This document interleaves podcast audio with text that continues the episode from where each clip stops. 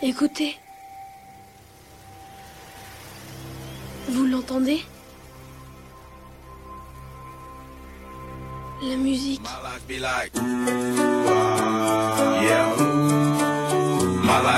Bonjour, je m'appelle Olivier, j'ai 51 ans et voici ma vie en musique.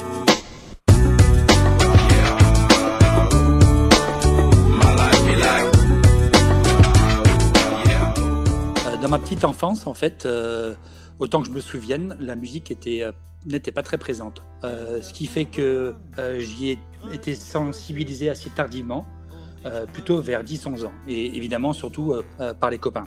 Mais mes premiers morceaux, euh, ceux que j'ai entendus, ceux que j'ai écoutés, euh, m'ont permis de m'initier un petit peu, sans forcément avoir de, de moments très très très marquants. Et c'est vrai que quand on euh, regarde un petit peu euh, son, son parcours, on s'aperçoit que pourtant la musique est très souvent associée à des moments importants de sa vie.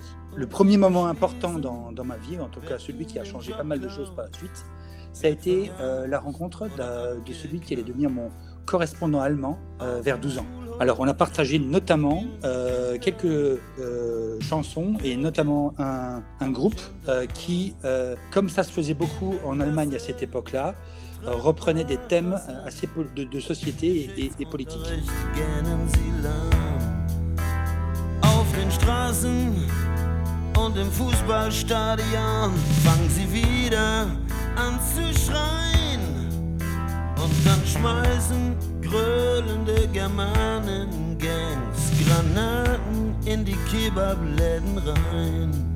Euh, c'est lui qui m'a fait découvrir aussi euh, euh, tous les mouvements de protestation ou en tout cas de, euh, de- d'engagement euh, en Allemagne, que ce soit les pacifistes, que ce soit les punks dans les années 80. Et tout ça, euh, le rock allemand l'exprimait fortement durant cette période-là. Et c'est un petit peu ça que j'ai pris en pleine figure euh, quand j'ai fait connaissance avec lui. Nein, sie brauchen keinen Führer. Nein, sie können's jetzt auch alleine. Nein, sie brauchen ihn nicht mehr. C'était toute une génération qui se reconnaissait un peu dans les textes d'un chanteur qui m'a beaucoup marqué, qui s'appelle Udo Lindenberg.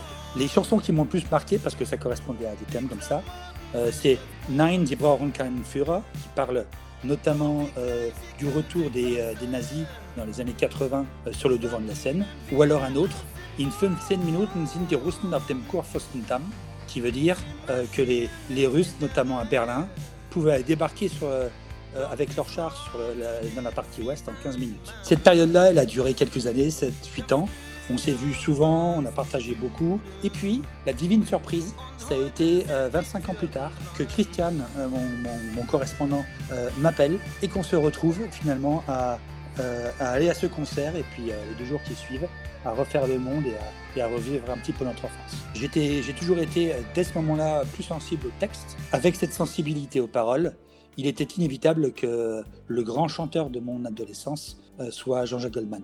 C'est là où on découvre euh, toute une série d'émotions. C'est l'ivresse de l'adrénaline, c'est l'amour, c'est l'amitié. Et tout ça, je l'ai retrouvé d'une manière ou d'une autre euh, dans Jean-Jacques Goldman.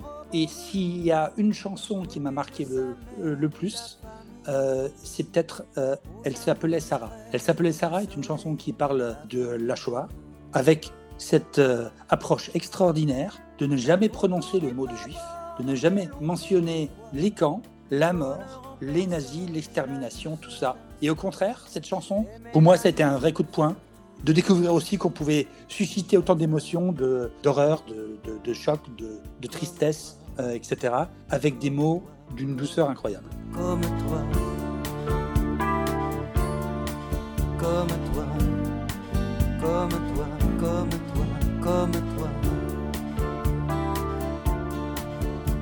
Toi que je regarde tout bas. Comme toi qui dort en rêvant à quoi? Comme toi. Comme toi. Comme toi. Comme toi. Alors, il n'y a pas que la nostalgie qui m'a marqué, hein, euh, mon adolescence. C'était effectivement cette sensibilité-là.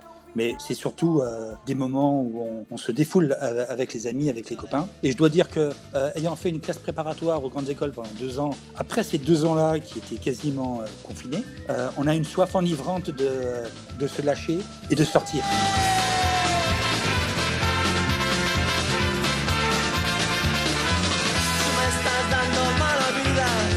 Une énergie qui, était, qui s'est accumulée, qu'on a besoin lâcher. En grande école, donc durant, mes études, avec des copains, euh, une période qui était fabuleuse. Parce que c'est une espèce de période de, liberté absolue. On est, on est hors de chez soi, on est avec les amis, et, et, tout ça sur un fond de musique ou de, de, pogo, de danse, euh, enfin bref, de, danse énergique. Euh, et, le summum, ça a été la Malavida de Mano Negra.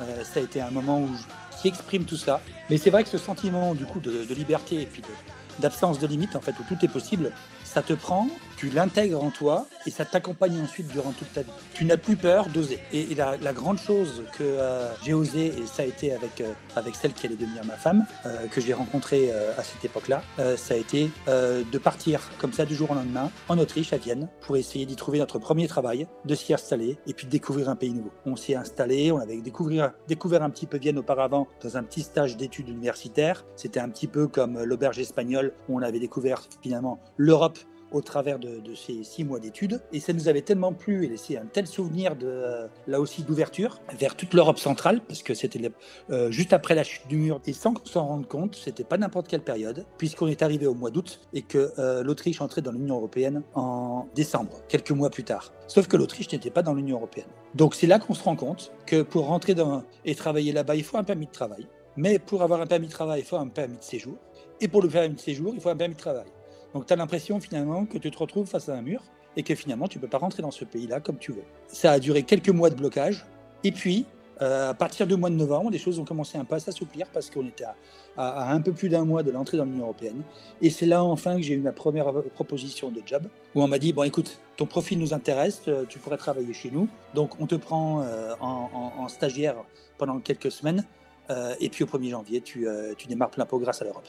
Et pour la première fois, j'ai mesuré la liberté qu'apportait l'Union européenne. Et je me suis dit, en fait, je suis chez moi en France, mais je suis aussi chez moi et je suis accueilli comme étant chez moi dans toute l'Union européenne. Et l'hymne de l'Union européenne, l'Ode à la joie de Beethoven, la 9e symphonie, me rappelle cette période-là.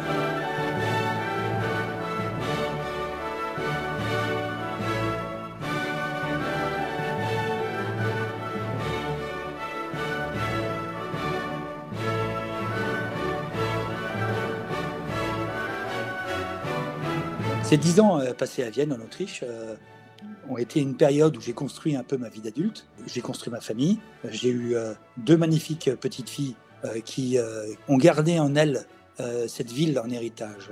Elles se sentent aussi un petit peu viennoises. Mais curieusement, c'est lorsque tu passes, lorsque tu, tu, vis en Autriche, que tu découvres les pays voisins, que tu apprends à mieux connaître ton propre pays.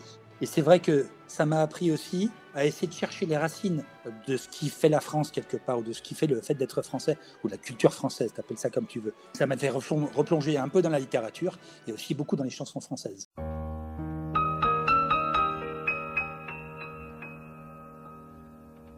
Ne me quitte pas.